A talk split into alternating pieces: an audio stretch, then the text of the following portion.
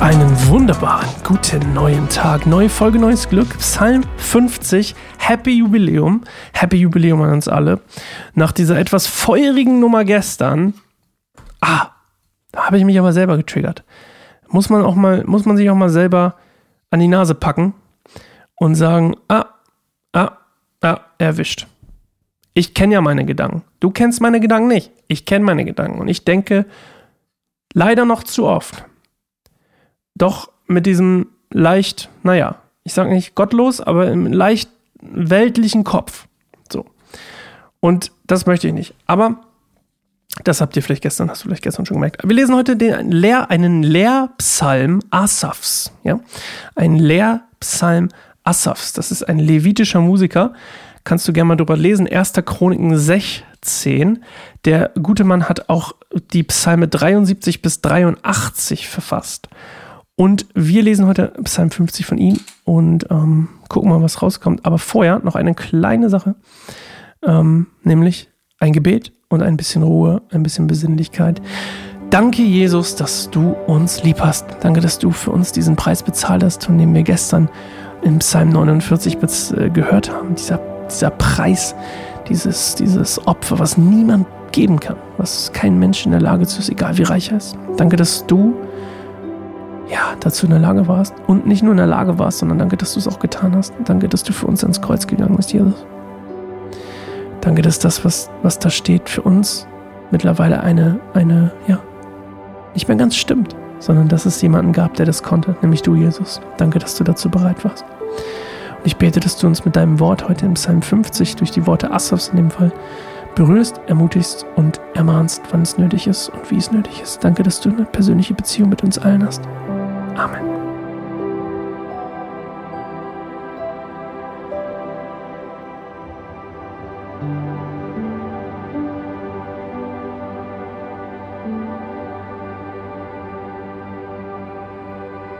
thank you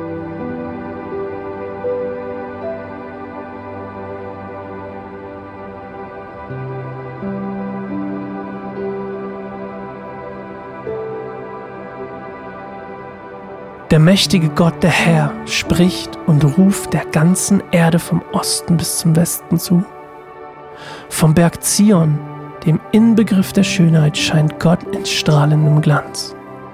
Unser Gott kommt und er wird nicht schweigen.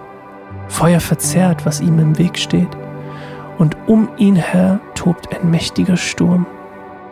Himmel und Erde ruft er zu seinen Zeugen, wenn er sein Volk richtet versammelt alle, die mir treu sind, die einen Bund mit mir geschlossen haben und mir Opfer darbrachten.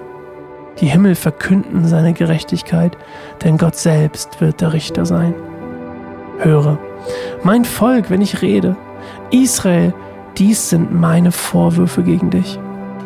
Ich bin Gott, dein Gott. Mir missfallen deine Gaben und die Brandopfer, die du ständig zu meinem Altar bringst.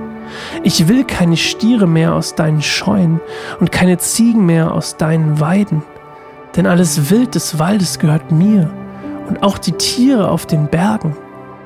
Alle Vögel der Berge und alle Tiere auf dem Feld gehören mir. Wenn ich hungrig wäre, würde ich es dir nicht sagen, denn die ganze Welt und alles, was auf ihr lebt, gehört mir. Ich brauche die Stiere nicht, die du opferst, und auch nicht das Blut der Ziegen. Ich will aber, dass ihr Gott dankt und die Versprechen, die ihr vor dem Höchsten abgelegt habt, erfüllt. Vertraue auf mich. Wenn du Not bist, dann will ich dich erretten. Und du sollst mir die Ehre geben. Zu dem Gottlosen aber spricht Gott, was sprichst du ständig von meinen Geboten und redest von meinem Bund?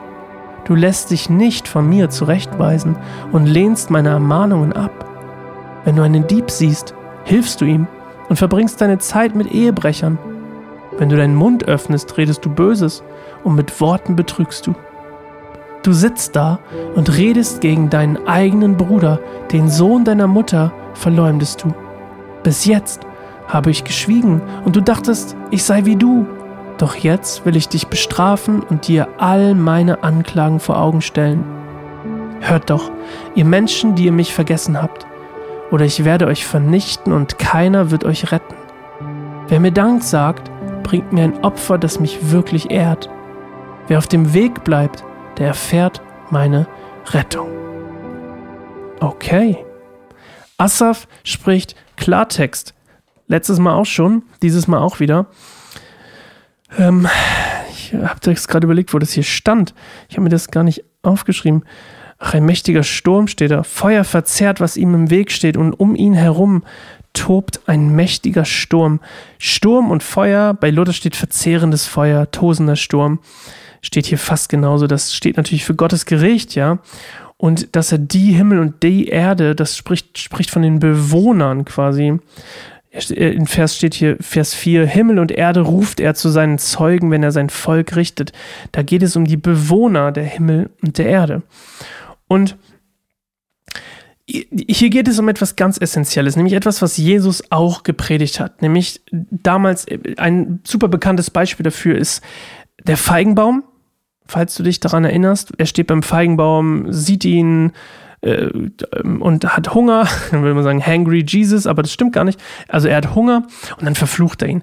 Er verflucht ihn, weil es damals quasi dieses, es gab ähm, diese, diese Feigenbäume in der Zeit quasi, als Jesus da ist, also im April ungefähr, da ähm, tragen die zwar noch keine Früchte, aber Knospen. Und wenn diese Knospen nicht da sind, dann trägt der Feigenbaum auch keine Früchte. Er sieht zwar trotzdem schön aus, aber man sieht schon, dass er keine Früchte tragen wird. Und diese Knospen waren unter den Bauern damals in Israel eine sehr beliebte Nahrungsquelle sozusagen. Und die haben die gegessen. Und da waren keine dran. Jesus hat das gesehen. Er hatte Hunger, er wollte Knospen essen, da waren keine. Und er wusste, dieser Baum wird keine Früchte tragen. Und das stand stellver steht stellvertretend für Israel damals sieht zwar schön aus, hält sich an alle Regeln und Gesetze, ja, wir würden sagen, sie sind religiös, aber sie verstehen nicht, worum es geht und sie tragen keine geistlichen Früchte in dem Fall. So wie sie auch nicht verstanden haben, zum Beispiel, dass der Sabbat für den Menschen gemacht ist und nicht der Mensch für den Sabbat. Und das ist das so ein bisschen, was hier auch dahinter steckt, ja. Also Gott beklagt, dass Israel oder ja, dass die Menschen, dass sein Volk einfach nur Dinge macht, weil sie das Gefühl haben, sie müssen es machen oder sie sollten es machen, aber sie nicht verstehen, warum sie es tun sollten. Und sie machen es auch nicht mit dem richtigen Herzen dahinter, mit der richtigen Einstellung. Und der Grund, warum sie es machen, wie gesagt, ist ein sozusagen religiös. Sie sind nur noch religiös, aber nicht gläubig. Und das ist das, was Gott hier einklagt. Und dafür gibt es einen tollen Fachbegriff. Habe ich gegoogelt, ähm, als er da stand. Deswegen, ich sage euch einfach den Fachbegriff Formalismus. Das ist quasi, wenn etwas nur noch rein äußerliches passiert. Also etwas, was einfach nur mechanisch vollzogen wird und es nur noch eine äußerliche Bedeutung hat, also, also wie so ein Schein bewahrt. Also ein totes Ritual, wenn man so will.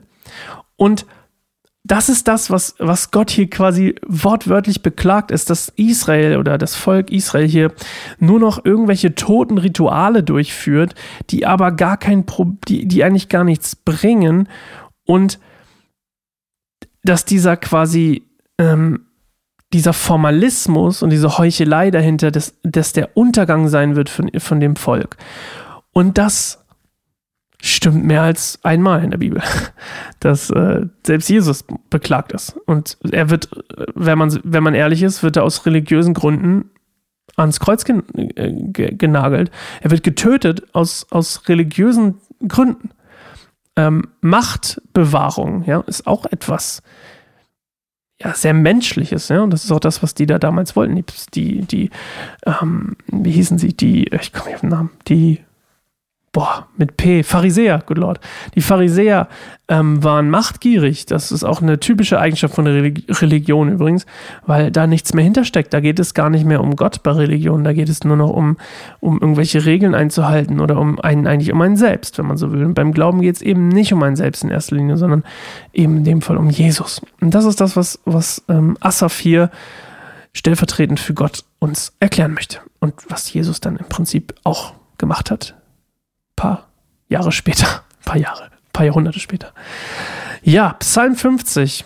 Meine Frage an dich heute: Gibt es das in deinem Leben? Formalismus. Ich kenne das gut. Man ist irgendwo, gerade in so einer gemeinen Setting-Situation und man denkt, ah, das machen jetzt alle, das mache ich auch mit, aber ich stehe gar nicht dahinter in dem Moment. Vielleicht geht es mir nicht so. Alle jubeln und loben im Lobpreis und ich mache es mit. Gut, ich bin jetzt nicht so der Typ, der das macht, aber ich könnte mir gut vorstellen, dass das so eine, ein Beispiel dafür wäre, wo es um Formalismus geht, ja. Und das gibt natürlich jeden Maßstab dahinter. Aber wo gibt es in deinem Leben Formalismus?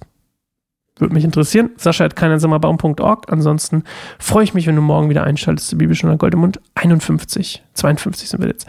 Aber Psalm 51. Okay, bis dahin. Mach's gut und tschüss.